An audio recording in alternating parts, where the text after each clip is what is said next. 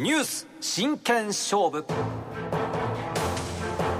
この時間は産経新聞編集委員の安本俊久さんに気になるニュースに切り込んで解説をしていただきます。安本さんおはようございます、はい、おはようございます。先週は大変でしたね。はい、えー、今週はもうスムーズに来れました。ちょうど台風が上陸しまして、はい、ニュースでござる出ていただいた後に南さんのハピプラにも出演されて、はいはいはいはい、その時、能の話をね、はい、されたんですね、はい。あの27日今度日曜日に、まあ、全国能楽キャラ能楽キャラバンというのがありまして、はい、森山でやるんですけどね滋賀県の。はい、で僕がそこに出させてもらって、えー、金剛流のご宗家とですね対談をするというので、まあ、そのの PR させてもらったという次第ですいや一度こう生でね見る機会って大事ですもんね、はい、なかなかね能楽堂に行くのは敷居が高い方もいらっしゃるんですがこのキャラバンっていうのは文化庁が講演してまして日頃小野に接することができない地区に、まあ、名人とかあ大家という方に行ってもらって、えー、一流の見てもらうと。それで、えー、小野の普及を図るという事業なんですけどね、はい、そこの中で、えー、僕も参加させてもらえるということなので、えー、対談コーナーがあるんですね、はい、えー、南さんにちょっと PR 協力してもらったという次第ですね。そうだったんですね、はい、8月27日日曜日安本さんのお誕生日の翌日ということになりますが、はい、え午後1時半開演で会場は滋賀県森山市民ホールの大ホールです。料金一般3000円学生さん2000円と。はいこれ非常に安いんですね。やっぱり文化庁がお金出してますんで、うん、本来能楽堂で見るとやっぱり8000円ぐらいはするものなんで、まあ安く見られるというのがあ売り物だと思いますね。はい。もう一度見たことがあるのと見たことないっていうのはもう大違いだと思いますのでね、はいはい、ぜひ行っていただきたいなと思います、はい、さて今日の本題ですが、はい先週山口県上関町では使用済み核燃料の中間貯蔵施設建設の調査受け入れを表明しました。そこで今朝のテーマは使用済み核燃料貯蔵に GO 山口県上関町長は住民の敵。ということでお話しいただきます。はい。あの、先週の金曜日のこれニュースなんですけども、はい、まあ山口県上関町の町長さんが、中間貯蔵施設ですね、使用済み核燃料を一旦保管する場所、はい、これをまあ町内に作ってもいいよと、その調査をしてもいいですよということをまあ表明したんですね。で、これは実は日本全体にとって大きな宿題が一つ果たせそうだなということで、えー、大きなニュースになったんですね。えーえー、中間貯蔵施設ちょっと説明しますと、はい、もう日本は1966年から原発を商業利用してますんで60年近く原発を使ってきてるんですね。で使い終わった核燃料は本来は再処理してまた使うと。で、はい、残った最終的なしょ、えー、廃棄物だけを最終処分場で永久保管する。というのが実は原発計画の当初のえー、デザインなんですね、はい、でまだ今最終処理場ができてない段階なので、えー処理する前の使用済み核燃料どっかに保管しとかなきゃいけないということで。溢れちゃうわけですもんね、はい、で今原発の中にある貯蔵施設まあプールなんですけどもそこでそれぞれが保管してるという状況なんですね、はい、でもう60年近く原発稼働してますからその量がどんどん増えていまして、えー、今というか、まあ、今年3月末の数字で、えー、これ全国でですよ、1万9478トン。すごい量ですね。はい。で、保管能力は2万4000トンぐらいありますので、まあ、8割ぐらいはもう埋まってるという状況なんですね。逼迫してますよね。はい。ですから、早く中間貯蔵施設を作らなきゃいけないというのが、日本のまあ宿題だと思いますが、これなかなか受け入れてくれる自治体がないわけです。はい、えー、まさかの時の事故、というのの心配がありますし、そのまま最終処分場になってしまうと、半永久的にずっとそこに、えー、核燃料の、まあ、使い古しが残ってるということですので、えー、風評被害ということも心配されるので、なかなか手を挙げてくれるところがないわけですね。はい、で、今一箇所だけ手を挙げていて、もう、えー、今年中に稼働するところがあります。それは青森県のむつ市ですね。うん、えー、2005年にまあ受け入れてもいいということを地元自治体が表明して、建設工事が進んで、まあ今年中には稼働ができるということなんですが、一つでは足りないわけです。えー、ですから、もっと他にありませんかということを国とか電力会社が呼びかけてまして、それに、えー、上関町が、まあ、立候補したといいますか、うちでいいですよということを言い出したということなんですね。はい、で、実は、これもやはりなかなか、今でも反対意見があるわけです。で、町長さんは、もう、えー、今年、去年の選挙の時から受け入れるということを公約にして立候補されて当選してるんですね。で、それだけでは不十分ですから、議会の意見も聞くということで、えー、ここ実は人口2300人ぐらいしかないんですね。少ないですね。はい。まあ、過疎に悩んでるんで受け入れたいということを言ってるわけですが、議員さんも少なくて10人しかいないんですよ。はい、で、議員さんたちに協議を重ねてきた結果、実は先週の金曜日に最終的に、えー、議会の場で意見表明してもらおうということで、一人一人に聞くという会が持たれたんですね。その結果、7人は賛成だと。はい、3人は反対だ。ということで、まあこれ多数決ですから、議会も OK したということで、えー、町長さんは表明をしたというわけですね。ただ、非常に丁寧なプロセス丁寧なプロセスだと僕は思います。はい、ただあ、住民の中にやはり反対する人たちはいて、えー、この議会を開かせないために、えー、登庁しようとした町長さんの公用車を囲んでですね、うん、えー、30分ほど、えー、もう、庁舎に登庁できない、議会に行けないような状態にして、警察が出動したたというような騒動も起こってるということなんですね。はい、でまず町がなぜこれを受け入れたかというのを少し見とかなきゃいけないと思います、はい、えー、先ほど言いましたけど人口は今2310人で毎年100人ずつ減ってるんですよ。あらそれと単純計算で20年くらいでもなくなってしまう、ね、ゼロになってしまう、はい、で当然ながら財政も破綻する。もう45年で、えー、まずいんじゃないかということが予測されているわけです、はい、でこの中間貯蔵施設を受け入れると、えー、他の自治体がまあ受け入れてくれないところを受け入れてくれるわけですから国全体としてありがとうという意思表明のために、えー、交付金が出ます。いくらぐらいですか、えー、これがですね、もし1000トンの燃料を50年間貯蔵しますということで受け入れると、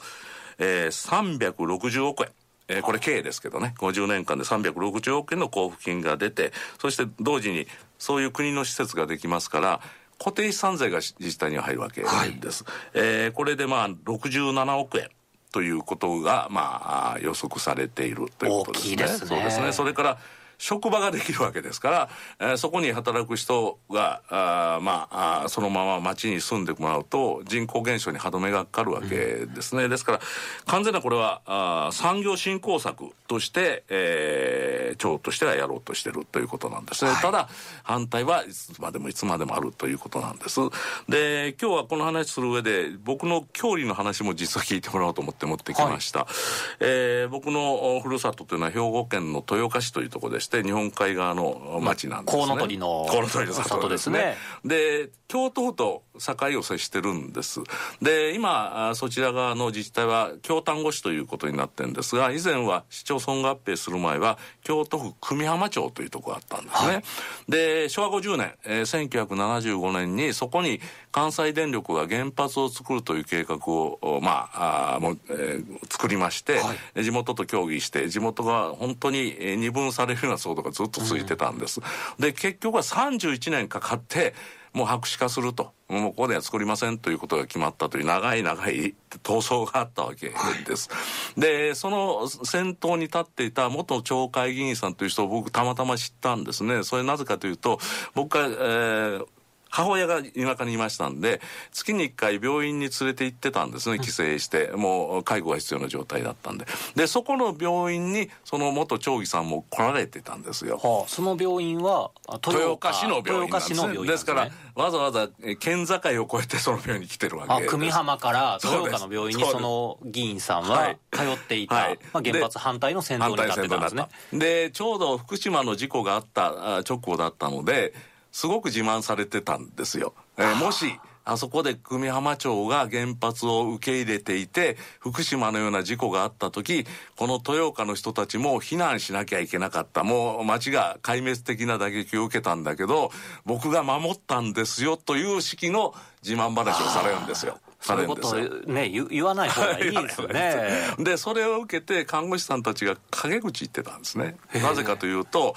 原発が来なかったよかったんだけども、その代わりの産業振興策を何もしなかったので、町がどんどん衰えていって、病院がどんどん減っていったんですね。はい、で、そのために、えー、兵庫県まで、えー、職場を求めて来た看護師さんの仲間がたくさんいると。だから職場がなくなってしまったということですね。だから看護師さんたちも豊岡の病院に勤めざるを得なくなっていた。ね、でご本人もですね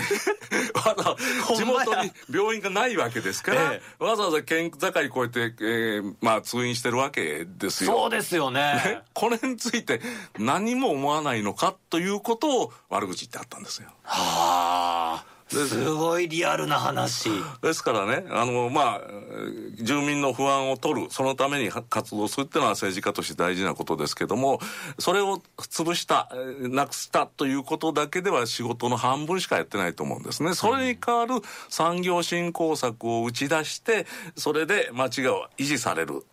まあ、できれば発展させるというのが本来の政治家なんですがまあ少なくとも野党の政治家の人たちは反対で潰したらもうこれで仕事終わったと。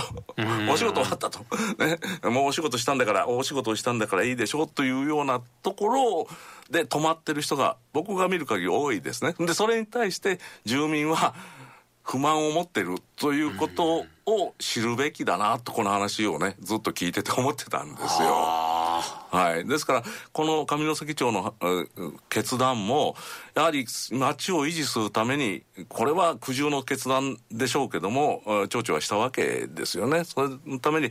えー、藤川さんが言ったように根回しも僕は十分していると思います、うん、で住民の人たちは住民説明会が行われてないというんですがこれあの議会の人たちが住民たちの代表だということが日本の民主主義なんですね。そうですよね。で町長も選ばれてるわけですから。代表が話し合っている、はい、その人たちが OK をして多数決で決まったということで、やっぱりここはあそれで十分だという言い方も僕はできるような気がしますね。えー、はいはい。そこのところを、えー、よく住民の人たちも理解をしてもらわなきゃいけないと思います。それからもう一つ、こういった問題には必ず外部の人が関わってきてるんですよね。いわゆる市民活動家といった人たちが来て、はい、えー、みんな反対しましょうということを先導するというのが日本ではずっと続いてるわけです。その一番の例は、在日米軍の普天間飛行場の移転問題ですね。名護に移転するという時に地元の人たちはあかなり強硬に反対しますがあの中にいわゆる活動家という人たちもいるわけです。でそういった人たちの話も聞いた上で、えー、地元の人たちに考えてほしいのは、えー、例えばこの名護のことで言うと普天間飛行場というのは世界一危険な飛行場だから移転しなきゃいけないということがこの問題の発端だったわけですね、実際に米軍のヘリコプター墜落事故を起こしたわけですもんね、はい、住宅街のど真ん中にあるまあ、住宅街が後でできたので、えー、順序は違うんですがでも現実として今住宅街のど真ん中にあるわけです、はい、でそれをどっかあもしも事故があっても住民が巻き込まれないようなところに移したいというのがこの移転問題なわけですね。その結果として名護市ということの、えなって海上、えー、空港を作るということになってる基地に作ることになってるんですが、はい、それに反対している人たちはまあいるわけです。でこの人たちに僕はぜひ、えー、知ってほしいあるいは言ってほしいことはこれを反対して潰した場合はじゃあどこに移すんですかという代案をね考えてるんですかということですね、代案なくここは反対ここは反対と言ってると普天間飛行場の危険がずっと放置されてるということですよね。それはいいんですかそうですよね。ですから反対はいいんだけど全て代案があってこその反対でなければあそれは政治活動としては十分じゃないと思いますね、うん、えー、これはまあいろんな政策でもそうです、えー、今例えば維新と立憲民主党が結構バトルやってるわけですね、はい、で維新の馬場さんは立憲民主党なんかもういらないと言ってる。いらないと言われてる中の理由として反対ばかりしてるだけじゃないかというところがあるわけです。まあこれが、えー、維新の馬場さん自分たちは代案も出す政党だということを言いたいから言ってるわけですよね。でまあそれは僕たちがこれから正義を判断する選挙の時に判断すればいいわけですけどもただ立憲民主党にはそう言われても仕方ない今までの政治実績があったと僕は思いますね。はい。ですからそこのところも僕たちはまあ有権者としてあるいは住民としてしっかりと見なきゃいけない政治というのは何かを作ってくれる何かを実行してくれることが本来の政治であって反対して潰すというのは代案があってこそ初めて政治に成り立つもんで反対だけだったら僕たちでもできるわけです。うん、まあこれは自戒を込めて言いますがメディアっていうのは大体そういうとこありますから。そうですね、はい。ですからやっぱり実際に政治やってる人たちは何かを成し遂げる事態を前に進めるということを考えた上でその前提としてこの案はダメだというような反対案をぶってもらわないと困るなと思いますね。そうですね、えー、その成否を反対か賛成かではなくて反対するならばじゃあこっちの方がいいんじゃないか、はいはいはいはい、その議論がしたいですよね。そうですよね、えー、ですから何かをせざるを得ないという課題をねあの克服するために政治はあるわけですからその実行力とかあるいは立案力というものをね、えー、持った政治家がたくさん出てほしいなと思いますね。はい産経新聞編集員の安本俊久さんにお話を伺いました。安本さんどうもありがとうございました、はい